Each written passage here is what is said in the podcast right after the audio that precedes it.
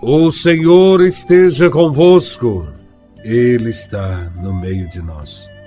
Proclamação do Evangelho de Nosso Senhor Jesus Cristo, segundo São Marcos, capítulo 11, versículos de 11 a 26. Glória a Vós, Senhor. Tendo sido aclamado pela multidão, Jesus entrou no templo em Jerusalém e observou tudo. Mas, como já era tarde, saiu para Betânia com os doze. No dia seguinte, quando saíram de Betânia, Jesus teve fome.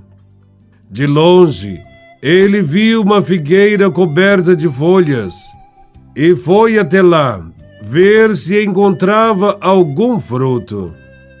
Quando chegou perto, encontrou somente folhas, pois não era tempo de figos. Então Jesus disse à figueira: Que ninguém mais coma dos teus frutos. E os discípulos escutaram o que ele disse. Chegaram a Jerusalém.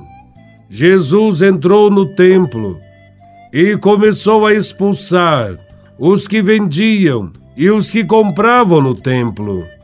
Derrubou as mesas dos cambistas e as cadeiras dos vendedores de pombas.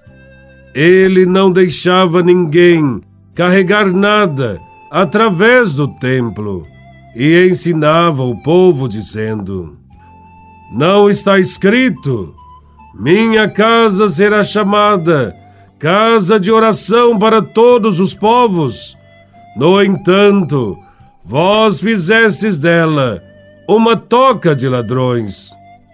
Os sumos sacerdotes e os mestres da lei ouviram isso e começaram a procurar uma maneira de o matar, mas tinham medo de Jesus, porque a multidão estava maravilhada com o ensinamento dele. Ao entardecer, Jesus e os discípulos saíram da cidade. Na manhã seguinte, quando passavam, Jesus e os discípulos viram que a figueira tinha secado até a raiz. Pedro lembrou-se e disse a Jesus: Olha, mestre, a figueira que amaldiçoaste secou.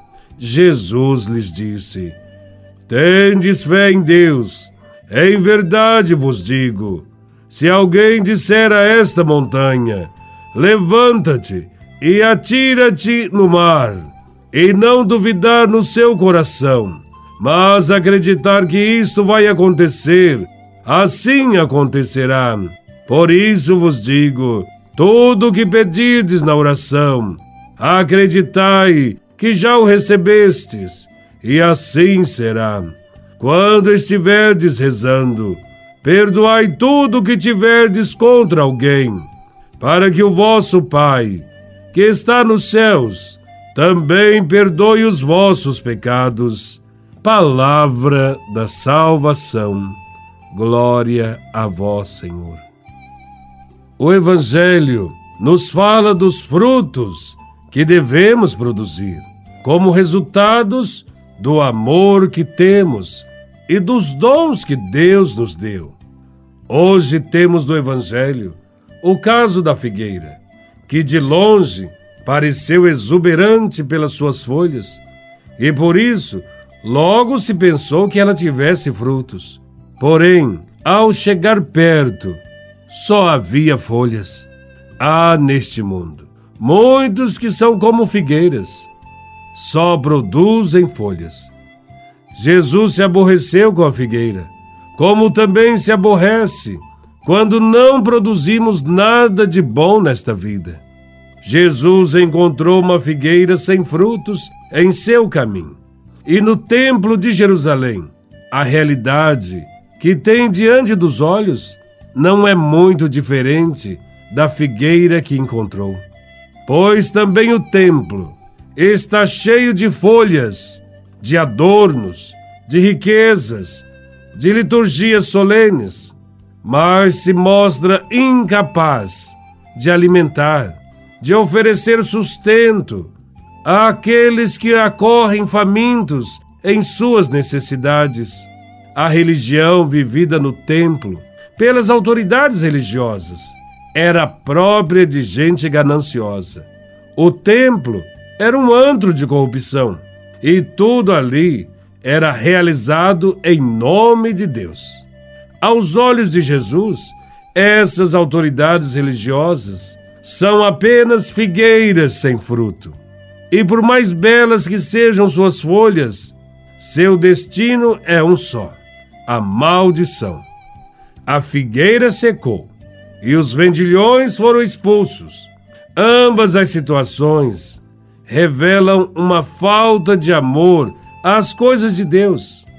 Quem diz ser cristão, mas não produz obras que favoreçam os irmãos, não está vivendo a religião pregada por Cristo.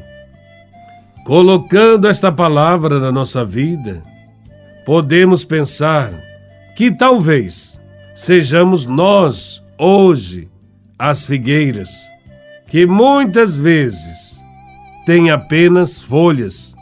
Nos preocupamos demasiadamente com a aparência para nos tornarmos admiráveis aos olhos humanos, mas na verdade, interiormente, talvez continuamos áridos e sem serventia. Revestimos-nos de uma capa atraente, porém nunca alcançamos o tempo de dar frutos para Deus.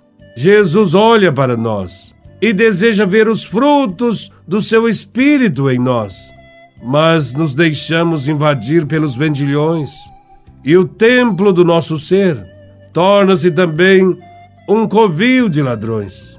São os maus pensamentos que nos invadem, as maquinações, a vaidade, a falta de perdão, o sentimento de vingança, tudo isso invade a nossa vida. São como ladrões que nos roubam a paz, nos roubam Cristo por isso nós, como a figueira, secamos e nos autodestruímos. Deus não deseja isso para nós.